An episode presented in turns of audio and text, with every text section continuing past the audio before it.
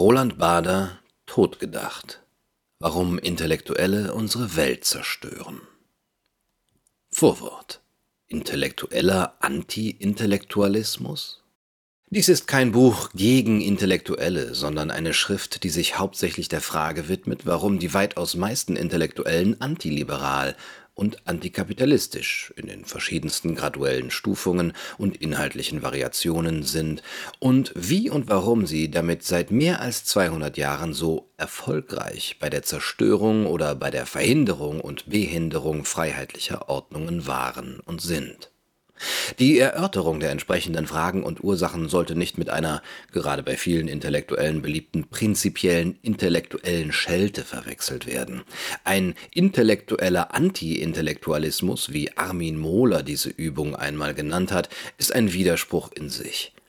Außerdem bedarf es auch und gerade bei der Abwehr falscher Ideen und bei der Verteidigung von Freiheit, Liberalismus, offener Gesellschaft und Marktwirtschaft der analytischen und darstellerischen Kraft intellektueller Köpfe Zweifellos waren es die falschen Ideen, die zu den großen Katastrophen des 20. Jahrhunderts geführt haben, allen voran die beiden Weltkriege und die Versklavung der Völker sowie die Massenmorde an ihnen durch die Exekutanten der verschiedenen Formen des Sozialismus, inklusive des Nationalsozialismus und Kommunismus. Und somit müssen sich die intellektuellen Erfinder und Verbreiter dieser Ideen einen Großteil der Schuld hierfür zurechnen lassen. Doch lässt sich bei der Frage nach der Ursächlichkeit und Verantwortlichkeit wohl kaum abgrenzen, Grenzen, wie viel davon, neben den Intellektuellen, den politischen Eliten und Führern zuzurechnen ist, die nicht immer zur Kaste der Intellektuellen zählen, die auf die Ideen aufritten, um Macht und Herrschaft an sich zu reißen. Auch kann hierbei die Bereitwilligkeit, Trägheit und leichtfertige Verführbarkeit großer Teile der jeweils betroffenen Volksmassen nicht ausgeblendet werden. Gleichwohl gilt es klar zu sehen, das sogenannte gemeine Volk, das seiner täglichen Arbeit in Produktion, Handel und Dienstleistungen aller Art nachgeht, hat von sich aus noch nie große Kriege angezettelt, noch nie Utopien von Diesseitsparadiesen entworfen, noch nie vom neuen Menschen in erlösten Gesellschaften geträumt, noch nie spontan Revolutionen organisiert und noch nie Entwürfe für Idealgesellschaften gezeichnet, in deren Namen es galt, Millionen Millionen von Menschen zu erschlagen, zu erschießen oder zu vergasen, einzusperren und zu foltern, zu vertreiben oder verhungern zu lassen.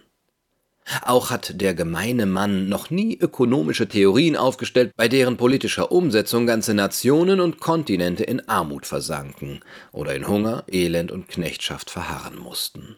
Wo immer solche Drangsal über die Menschheit oder bestimmte Menschengruppen hereinbrach, lassen sich dahinter Ideen, Theorien, Parolen, Glaubenssätze oder Mythen ausmachen, die ihren Anfang und ihre Verstärkung entweder in sogenannten großen Köpfen oder in den Hirnen von politischen, militärischen, literarisch-philosophischen philosophischen, religiösen, wissenschaftlichen oder kulturellen Eliten gefunden haben, also bei Intellektuellen im weitesten Sinne des Wortes.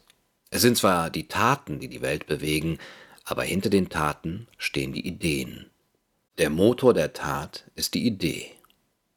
Aber hier geht es nicht, oder nur am Rande, um historische Fragen der Schuld und Verantwortlichkeit, sondern um die zeitlosen Ursachen und Gründe für das eigenartige Phänomen der geradezu systematisch auftretenden und beinahe als zwangsläufig zu bezeichnenden Feindseligkeit der Intellektuellen gegen Marktwirtschaft und Freiheit oder gegen den Kapitalismus, was weitgehend dasselbe ist, und gegen den Liberalismus wobei hier unter Liberalismus der echte oder klassische Liberalismus verstanden wird und nicht die sozialdemokratische oder wohlfahrtsstaatliche Perversion des Begriffs, wie sie im politischen Raum und im philosophisch-ideologischen Diskurs alltäglich geworden ist. Wenn man darlegen will, warum die Intellektuellen, seit es sie gibt, mit ihren Ideen und deren Verbreitung der Menschheit schweren Schaden zugefügt haben, muss man zuvor oder zugleich belegen, dass diese Ideen desaströser Natur waren und vielfach nach wie vor sind. Weil jedoch die Literatur über das Das bereits einen beachtlichen Umfang angenommen hat und andererseits nur spärliche Analysen des Warum vorliegen, also nur wenige Schriften über die Motive der Produzenten, Multiplikatoren und Massenanhängerschaft dieser Ideen, soll dem Warum hier ein wesentlich breiterer Raum eingeräumt werden als dem Das. Die historischen Schilderungen und die vorwiegend ökonomischen Analysen der verheerenden Wirkungen aller Arten und Formen des Sozialismus und Totalitarismus sind Legion, wenngleich viel zu wenig gelesen und bleiben deshalb im Rahmen der vorliegenden Arbeit auf das Nachzeichnen weniger Grundlinien beschränkt. Der an detaillierteren Ausführungen interessierte Leser mag im Literaturverzeichnis genügend Hinweise finden und sei nicht zuletzt auch auf die früheren Publikationen des Verfassers verwiesen. Wer? Wer sind die Intellektuellen? Diese Frage hat schon viele Geister beschäftigt. Arnold Gehlen hat die Intellektuellen respektlos als Mundwerksburschen bezeichnet, Paul Johnson nicht weniger despektierlich als The Chattering Classes, Helmut Schelsky als die neue Priesterkaste und Friedrich August von Hayek als Second-Hand Dealers in Ideas, Gebrauchtwarenhändler von Ideen. Josef Schumpeter schließlich hat definiert, Intellektuelle sind Leute, die die Macht des geschriebenen Wortes handhaben. Auch an Klassifizierungsversuchen mangelt es nicht in der einschlägigen Literatur. Mark Zitzmann unterscheidet a. die Universalisten, die sich als Sprachrohr der Menschheit verstehen, b. die Weltanschauungs- oder Ideologieverkünder bzw. Verteidiger und c. die fachgebundenen Intellektuellen. Zu letzteren schreibt er vom Experten unterscheidet ihn, den fachspezifischen Intellektuellen, dass er nicht nur mit Fakten aufwartet, sondern sich auch auf seine Kenntnisse stützt, um gesellschaftspolitisch Stellung zu beziehen. Doch will der Lauf der Medienwelt, dass wer einmal einen gewissen Bekanntheitsgrad erreicht hat, zu allem und jedem befragt wird. Mithin wäre ein Intellektueller ein Experte, der dann doch keiner ist. Weil sich die Querbeet- und Allzuständigkeitsschwätzer im Fernseh- und Talkshow-Zeitalter massenhaft vermehrt haben, könnte man die drei Zitzmann-Kategorien um eine vierte, nämlich um D, den Show- und Talk-Intellektuellen ergänzen, frei nach dem Motto, wer singen kann, der ist auch schlau. Der Versuch, die historische Geburtsstunde der Intellektuellen zu fixieren, gestaltet sich schon deshalb schwieriger als die Definition, weil eine zeitgeschichtliche Zuordnung natürlich auch von der sachgerichteten Definition abhängt, die man der intellektuellen Kaste beimisst. Die Tätigkeit und das Auftreten des Intellektuellen ist wohl so alt wie die Fähigkeit bestimmter Menschen, sich in Wort und oder Schrift an einen größeren Kreis von Zuhörern oder Lesern zu wenden. In diesem Sinne war, was das Abendland betrifft, schon Homer ein Intellektueller, auch wenn dieser Begriff zur Lebzeit des großen Epikers und noch weitere zweieinhalb Jahrtausende lang unbekannt gewesen ist. Was die neuere Zeit angeht, spricht einiges dafür, als Geburtsstunde des modernen Intellektuellen die Gründung der Académie Française 1634 durch Richelieu und der Académie Royale des Sciences 1666 unter Colbert anzunehmen, obwohl der Terminus auch in diesem Umfeld noch nicht auftaucht. Als Adjektiv spielt das Wort intellektuell erst Ende des 18. Jahrhunderts eine Rolle, zum Beispiel in der Kritik der reinen Vernunft von Immanuel Kant. Zu einem Substantiv mit politischer Tragweite wird es, wenn man Christina von Braun folgt, erst nach 1894 im Zusammenhang mit der Dreyfus-Affäre. Dreyfus, der einzige Jude im französischen Generalstab, war zu Unrecht des Landesverrats beschuldigt worden, und die Schriftsteller und Journalisten, die sich für seine Rehabilitierung einsetzten, wurden als Intellektuelle beschimpft. Interessant ist auch die funktionale historische Einordnung der Intellektuellen, die Bertrand de Jouvenel vorgenommen hat.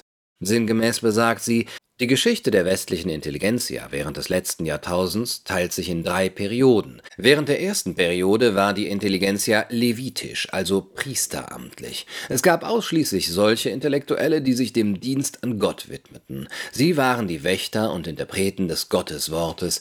In der zweiten Periode kann man das Heraufziehen einer säkularen Intelligenzia beobachten, zuerst königliche Rechtsgelehrte. Die Entwicklung der Rechtsprechung und Rechtslehre bleibt für lange Zeit die Hauptquelle säkularer Intellektueller. Eine kleinere Quelle waren die Unterhalter der Fürsten, zum Beispiel Hofnarren. Diese säkulare Intelligenzschicht wächst langsam an Zahl, aber rapide an Einfluss. In einer dritten Phase, die mit der industriellen Revolution einhergeht, sehen wir eine fantastische Vermehrung der säkularen Intellektuellen, begünstigt durch die allgemeine Schulbildung und das Aufkommen der Drucktechnik und des Zeitungs- und Rundfunkwesens, die sich schließlich zu einer großen Industrie entwickeln.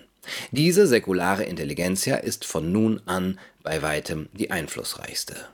Es gibt Definitionsversuche, bei welchen die Figur des Intellektuellen oder die Eigenschaft der Intellektualität an strenge, elitär-asketische und hypermoralische Bedingungen geknüpft wird. Anspruchsvolle Ideale werden dabei zu Zuordnungseigenschaften. So zeichnet zum Beispiel der Berliner Publizist Klaus Koch mit wehmütigem Blick auf das 19. und frühe 20. Jahrhundert ein intellektuellen Bild, das auch in der Epoche seiner Hochblüte nicht sehr häufig anzutreffen war.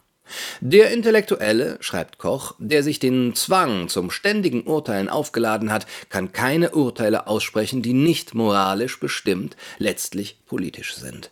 Er darf sich also nicht mit Dingen abgeben, von denen er nichts versteht. Das ist der Preis für den notwendigen Luxus, kein Fachmensch sein zu müssen und keiner Korporation und ihren Solidaritäten unterworfen zu sein. Die postintellektuelle Zeitlage lässt sich daran bemerken, dass kaum noch Intellektuelle nachwachsen. Wer schreiben Jugend sich entwickeln muss, ist nunmehr von vornherein eingeschlossen in die Mediensphäre und ihre Erziehung zum Indifferentismus. Auch der große spanische Philosoph José Ortega y Gasset hängt die definitorische Latte für den intellektuellen Status überaus hoch und erklärt ausdrücklich, dass er unter einem Intellektuellen weder den Schriftsteller noch den Wissenschaftler oder Hochschullehrer versteht, noch nicht einmal den Philosophen.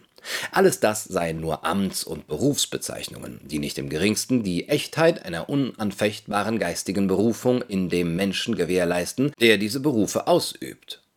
Der Intellektuelle ist für Ortega ein Denker, ob intelligent oder nicht, dem die Ideen wie mächtige Lämmergeier ihre Krallen in das Hirn schlagen und ihn wie ein unschuldiges Lamm in die Höhe reißen.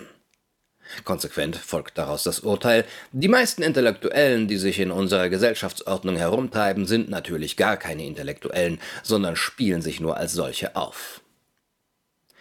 Nun sind derartige Verengungen und Zuspitzungen des intellektuellen Begriffs durchaus legitim und erlauben eine für das 20. und beginnende 21. Jahrhundert zwar wenig schmeichelhafte, aber durchaus vertretbare Qualitätsabgrenzung zwischen der schreibenden und redenden Zunft der Neuzeit und den Literaten früherer Jahrhunderte. Nur wird dieses gestrenge Raster der realen Welt, wie wir sie kennen und erfahren, nicht mehr gerecht, es sei denn, man würde die These akzeptieren, dass es sich bei den Intellektuellen um eine ausgestorbene Spezies handelt.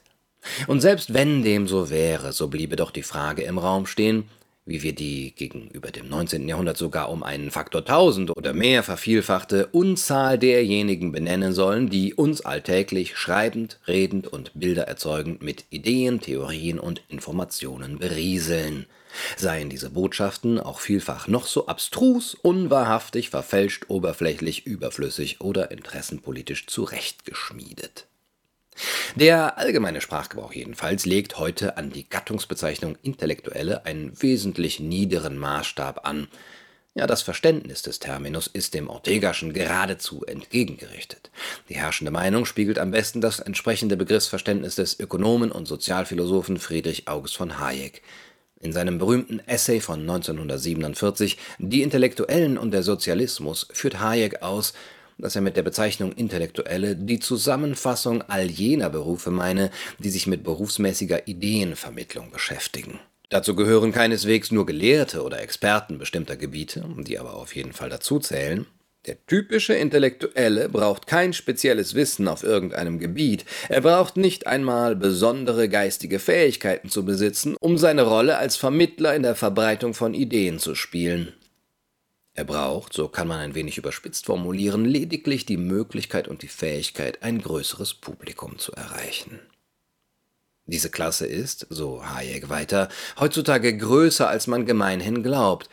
Sie besteht nicht nur aus den Journalisten und Lehrern, nicht nur aus Geistlichen und Volksbildnern, aus Schriftstellern und Radiosprechern, aus Künstlern und Schauspielern, sondern sie schließt auch viele Angehörige der freien Berufe ein, insbesondere Berufe, welche die Fähigkeit zur Vermittlung von Ideen erfordern, die aber keineswegs immer auch Kenntnis der Materie voraussetzen, die sie vermitteln. Nun war zur Zeit der Niederschrift des Essays, also 1947, das Fernsehen noch unbedeutend. Heute würde Hayek gewiss die Medienschaffenden des Fernsehens und ihre Dauerklientel in den Talkshows und Reportageserien an erster Stelle nennen. Der vorliegenden Publikation liegt dieses weit gefasste Hayek'sche Verständnis des Begriffs Intellektuelle zugrunde